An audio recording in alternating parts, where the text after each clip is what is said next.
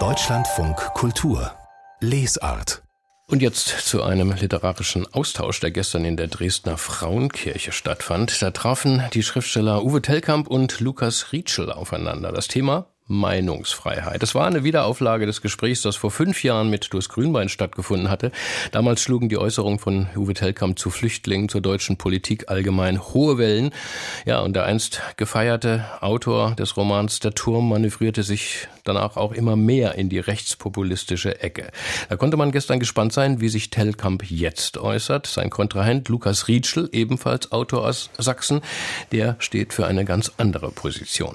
Unser sächsischer Landeskorrespondent Korrespondent Alexander Moritz hat die Veranstaltung für uns besucht. Die Bänke unter der pastellbemalten und blattgold verzierten Kuppel der Frauenkirche sind eng besetzt. Meinungsfreiheit. Das Thema beschäftigt Dresden. Zumal mit Uwe Tellkamp auf der Bühne. Der gefällt sich in der Pose des an den Rand gedrängten Outlaws auch an diesem Abend. Einen konstruktiven Austausch sabotiert Tellkamp schon bei den ersten Fragen wenn Sie sozusagen für Aussagen, die Sie getätigt haben, geschnitten werden? Was macht das mit Ihnen? Der Künstler hier ist nur der Narr. Von dem, was Meinungsfreiheit war, meint er die echte, folgenlose, Telkamp gibt keine Antworten, sondern trägt auf Papier geschriebene Polemiken in vorformulierter Versform vor. Reimt von Journalunken und Medien, die ihm angeblich zu Unrecht übel nachreden. Der größte Lump im ganzen Land, das ist und bleibt der Denunziant. An den Fragen der Moderatorin, ebenfalls Journalistin, hat der Schriftsteller offensichtlich wenig Interesse.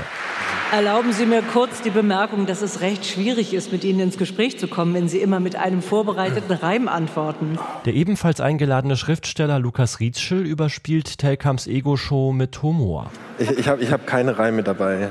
Sie haben keine Reime dabei? Nein, ich wusste, ich wusste ja, das, das nicht. Hab, ähm eine halbe Stunde dauert es, bis Telkamp seine bockig reimende Trotzphase überwunden hat und in ganzen Sätzen antwortet. Er wiederholt seine seit der Debatte mit Durst Grünbein vor fünf Jahren unveränderte Kritik. Telkamp beklagt einen Meinungsmainstream, egal ob es um Flüchtlinge geht, Corona, Klimawandel oder Gendern, das angeblich von oben durchgedrückt würde. Wir bewegen uns im Kulturbereich und der Kulturbereich, wenn Sie dort nicht gendern, wenn Sie dort reden wie ich, sind Sie eher draußen.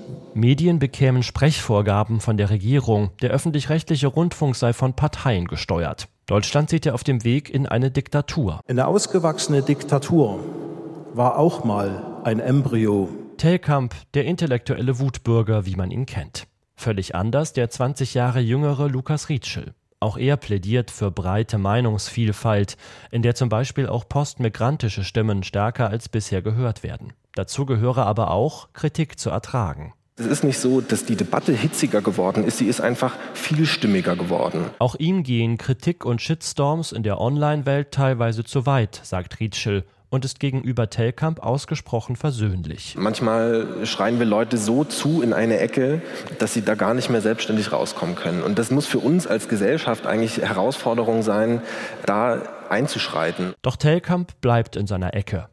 Klimaschutzpläne nennt er ideologiegetrieben und vergleichbar mit den Anfängen des Nationalsozialismus. Wissenschaftlichen Erkenntnissen über den Klimawandel misstraut er. Ich bin immer skeptisch, wenn ich das Wort unumstößlich höre, denn auch die Weltanschauung der Sozialisten war vor 30 Jahren unumstößlich. Rietschel erinnert dagegen daran, dass Tatsachen als Grundlage einer Diskussion notwendig sind, etwa bei der Debatte um Waffenlieferungen an die Ukraine. Dass der eigentliche Fakt, nämlich dass Russland die Ukraine angegriffen hat, dass selbst das immer wieder angezweifelt wird und verdreht wird. Und das ist wo es mir wahnsinnig schwer fällt, in diese Diskussion einzusteigen. Mhm. Weil wenn diese Faktenlage nicht anerkannt wird, dann weiß ich nicht, wo wir ansetzen sollen. Näher kommen sich die beiden an diesem Abend nicht. Der 54-jährige Tellkamp gilt manchen als Ikone der zu kurz gekommenen. 15 Jahre nach Verleihung des Deutschen Buchpreis und trotz Wohnsitz im Dresdner Villenviertel Weißer Hirsch. Der 28-jährige Lukas Rietschel ging nach dem Studium in die Lausitz zurück und ist in Görlitz in der SPD aktiv.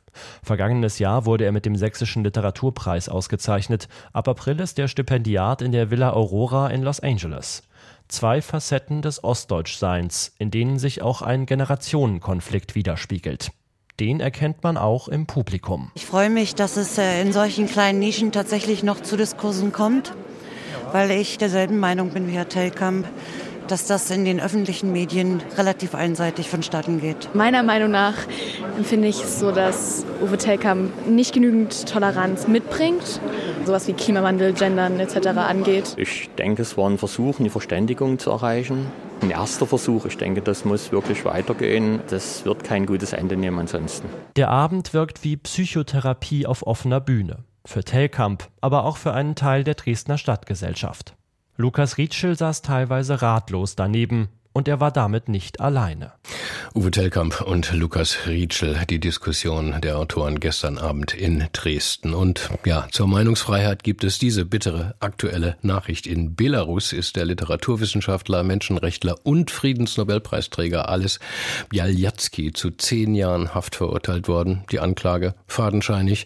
Der Hintergrund ist klar, Bialyatskys Engagement für Toleranz und Meinungsfreiheit im Regime von Diktator Lukaschenko.